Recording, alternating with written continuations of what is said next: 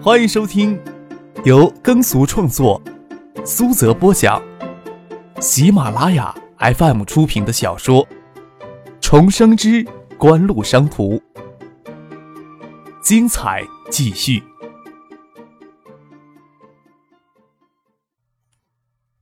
第三百九十七集。张克才不会去管席若琳上楼后是砸盆子还是砸碗。他与杜飞先回到研究生楼，将军训服换上，拿着饭盆去食堂吃饭。再一次吃过东大食堂的大锅菜之后，张克就深深的后悔起来：怎么可以这么找虐呢？杜飞很认真的将根上带着泥腥的菜叶子拨到桌上，问张克：“你确定咱俩吃下去不会有什么问题？”哥们儿，忍受着吧。蒙勒端了饭盆坐了过来。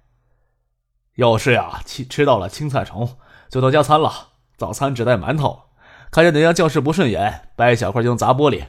你们还想怎么地呀？哼，你收获如何呀？啊？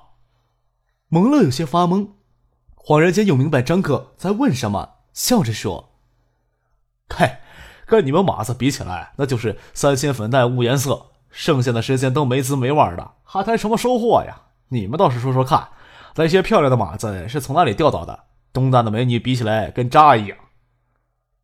张可微微一笑，蒙勒还没有意识到陈飞柔本来就是东大的学生，不过他刚刚从新浦分校那里搬过来，老校区的学生都还不认识他。没有啊，我们刚才在十二车就遇到一个女孩子，挺漂亮的嘛。杜飞热络的凑了过来，不过脾气还蛮古怪的。杜飞对刚才的事还念念不忘。嘿，漂亮的女孩子啊都很难伺候，没事看两眼就够了。孟乐这时候放得开，张可不晓得他的网恋会不会遵循着既定的轨迹展开。张可打定主意，不会再到学生食堂用餐了。将剩下的一大盆的饭菜沿着饭盆通通倒进泔水桶里去。杜飞倒也没犹豫，看时间差不多了，就先去十二舍的男生宿舍等着一起去开会。肖春明的宿舍离着不远，在他宿舍里看到都是老面孔。肖春明也剃了板寸。肖春明本来人就瘦小，脸也狭窄，剃了板寸倒显得他更加瘦小了。看到他这样子。杜飞才知道，轻易转变截然不同的发型是要承担一定的风险的。在肖春明的宿舍坐了一会儿，又跑去他们经济专业学院的男生宿舍混了个脸熟。差不多到了时间，大家才一起往公子楼走去。进了公子楼，二零五阶梯教室在二楼最右手。张可对此再熟悉不过了，闭着眼睛大概也能摸到。陈宁就习惯在这间教室上夜自修。张可看着熟悉的水泥台阶，一步步的拾阶而上。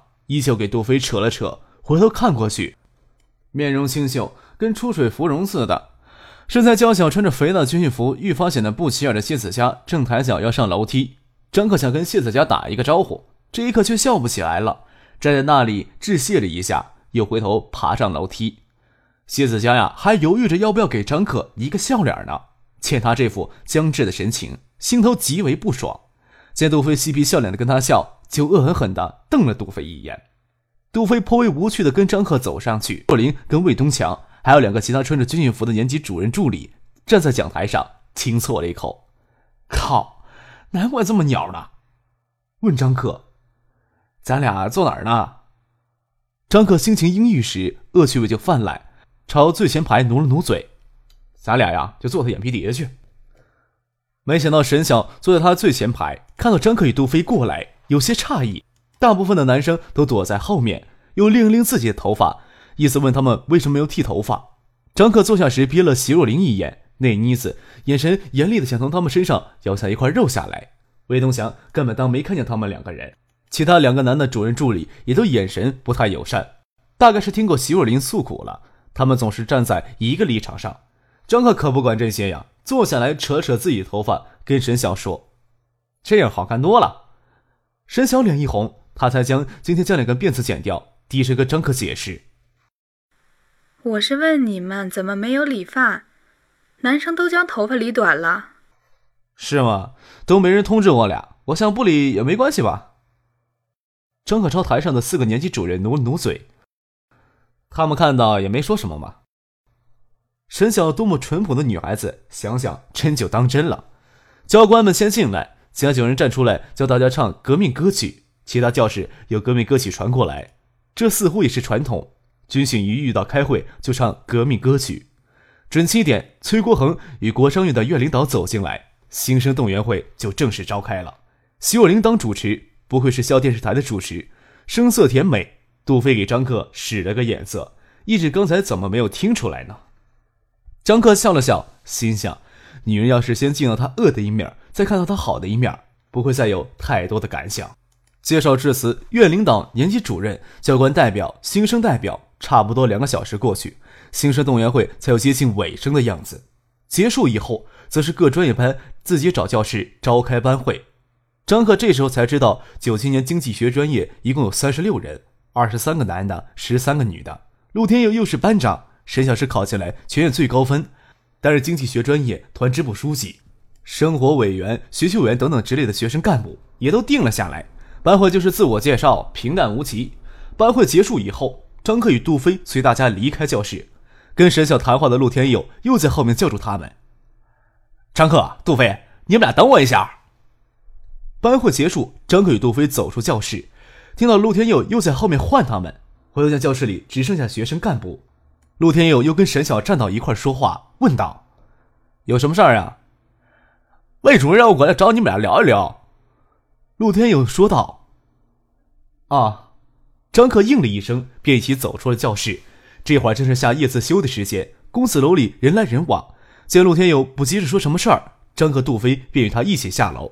出了公子楼，走了一段路，陆天佑斟酌了好一会儿，才说道：“我呀，听那个魏主任说，咱们班咱们三个人的家境比较特殊一些，我想咱们三个可以做一个好的表率。你们不能参加军训的事情，我也听说了。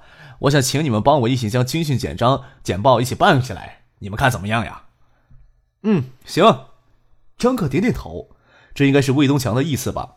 东大参加军训能记八个学分，这大概是相互给个台阶的做法。张克就一口答应下来。随着军训的展开，因为身体原因或者其他因素不能参加军训的新生会越来越多，也就是说，给赛道院办负责出军训简报的学生也越来越多。这将是一件非常轻松的活儿。我还要跟着一起军训，习主任会教你们怎么制作军训简报。你们明天去年级办找他报道就行。啊！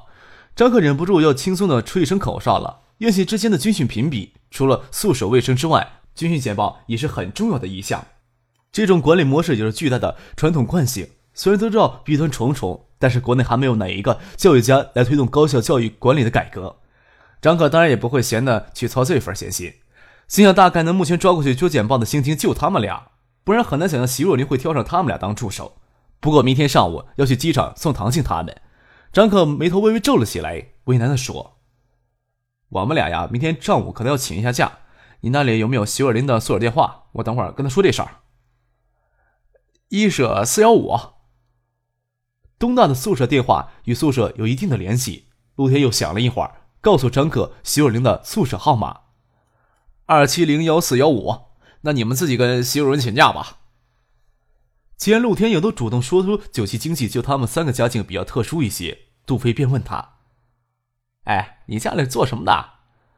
啊，陆天佑应了一声，却又轻描淡写的说道：“我爸爸呀，也是政府工作人员。”嗯，杜飞等了半晌，没见陆天佑说什么下文，诧异的看了他一眼，便跟张克说：“哎，我好有东西忘在教室里边了。”张克说道。我陪你回去拿。两人二话不说，将陆天佑撇下，转身从另一个岔道往研究生公寓走去。这家伙也太不地道了吧！杜飞牢骚满腹。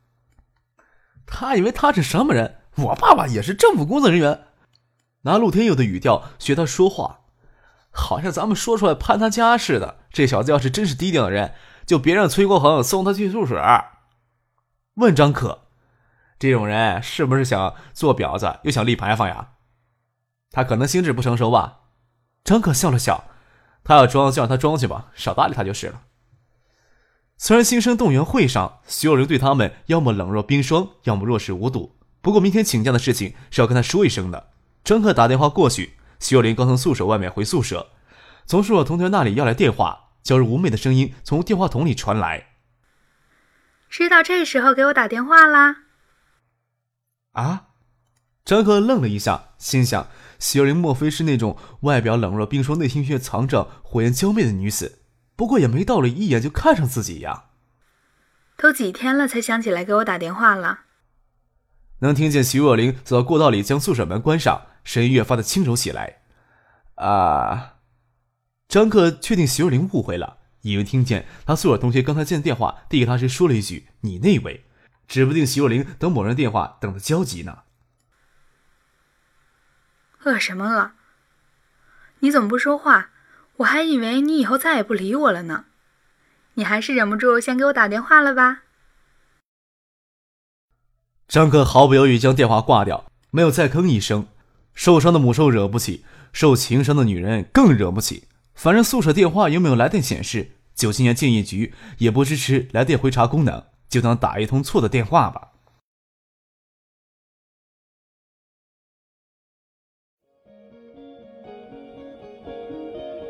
您正在收听的是。由喜马拉雅 FM 出品的《重生之官路商途》，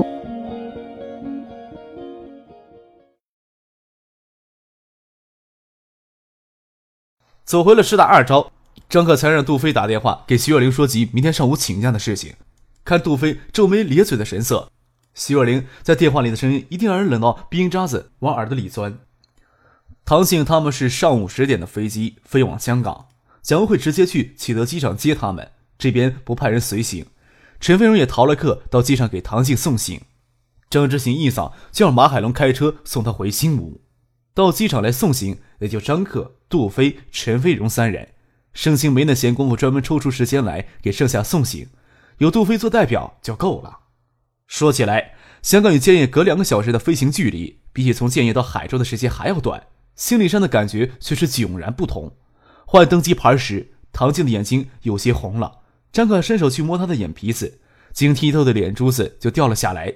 过安检门时，又突然跑回来抱住张可，脸颊贴着他胸口停了五秒，才确定的说：“原来你真的舍不得我走啊？”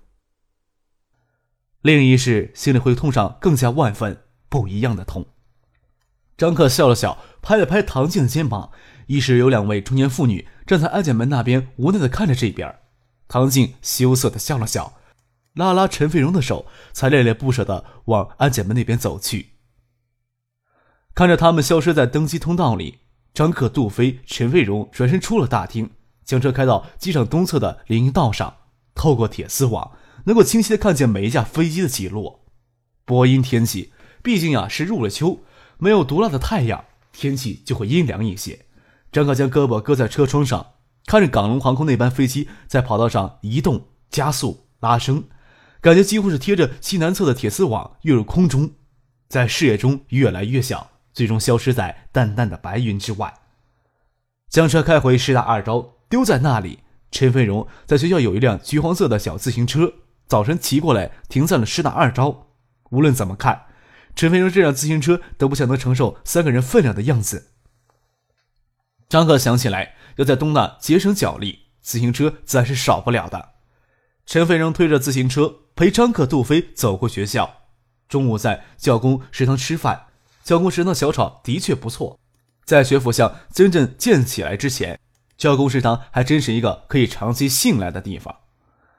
经过女生宿舍楼前，令人诧异的那八只气球还系在篮球场上的铁丝网上，字迹有些简单，不过还能辨识。陈飞荣淡然一笑，这时候人来人往，张可也没勇气跑过去将气球解开放飞，与陈飞荣挥了挥手，看他回宿舍，才与杜飞往研究楼走去。啊，算是真正的开始大学生活了呀！张克伸个懒腰，站在网球场前，抓住网球场铁丝网，看着两边有两个女孩子穿着短裤在打网球，虽然不是那种裙角会飞扬出内裤的网球裙，大腿也不够白皙。到底是青春美少女的大腿。张克拿着一瓶可乐，看着网球场上奔跑发接球的人们，心想：是不是可能将孙启萌约过来打网球呀？不过又想起一件事儿，转头跟杜飞说：“要在这儿度过四年时光了，你有什么计划没有？计划呀？杜飞微微沉吟，这大概不是一个轻松的话题。我跟你呀，去香港受到了很大的冲击，以前没发现自己有什么不能做的，这时候发觉自己什么都不能做。张克笑了起来，看来杜飞已经意识到自己处于撞墙期了，有些看山不是看山的迷茫，说道：“有件事儿啊，我要跟你说一下。什么事儿呀？深圳那边的股份，我看你还是放弃掉好了。当然，要不要放弃，全在你了。当初盛清他们搞盗版制铁，杜飞跟着长见识。”所谓见者有份，口头也说给他占干股。这两年过去，盛清他们从那个盗版产业链里至少汲取了两个亿的净利润，投到世纪锦湖来。口头上答应杜飞的那部分，自然是十分的巨大。张克倒是希望杜飞将这回事忘掉，对他更有好处。哎，之前不知道天高地厚，或者觉得自己那份也应该，这时候算明白过来，不是我该得的。杜飞沙然一笑，伸手一握：“我们家老头子呀，什么话没吩咐。”就跟我说自己的东西就不该伸手。哼，张克拍了拍杜飞的肩膀。杜飞能这么想就最好了。看着网球场北面走来一男一女，女的看上去皮白肉嫩，颇为耐看。往那边看了两眼，才对杜飞说：“总之呀，你在这里想怎么折腾都行，我会支持你的。也要制定生涯计划呢？”杜飞笑着问：“有也行，没有也行，我私人给你融资。”张可笑着说。并非每个人都是以商业计划书为创业的起端的，当然有一份计划书肯定会有所帮助。那我可能做不了什么大事儿了。那正好，我这边未来的亏损额会少一些。张克笑了起来，推了杜飞肩膀一下。不过话说回来，我正打算以锦湖的名义赞助一个高校生参加创业计划大赛，可能先从建业市的高校做试点。赵鹏在推动这方面的工作。当然，这个创业计划大赛。你想怎么折腾没有关系，就让你参与，也不会让你以参赛者的身份参与，不然对其他的人来说就不太公平了。那我怎么参与啊？杜飞问张克。这个问题呀，别问我，你自己琢磨去。听张克这么不负责任的说，杜飞可就郁闷了。唐静他们下午一点钟抵达香港启德机场，那边机场迎接的人不少，电话里声音热热闹闹的，听到唐静娇柔亲悦的声音。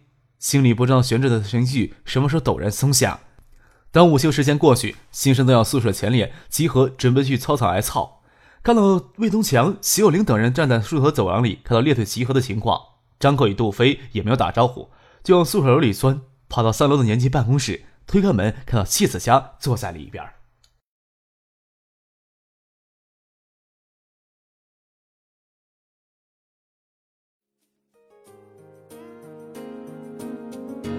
听众朋友，本集播讲完毕，感谢您的收听。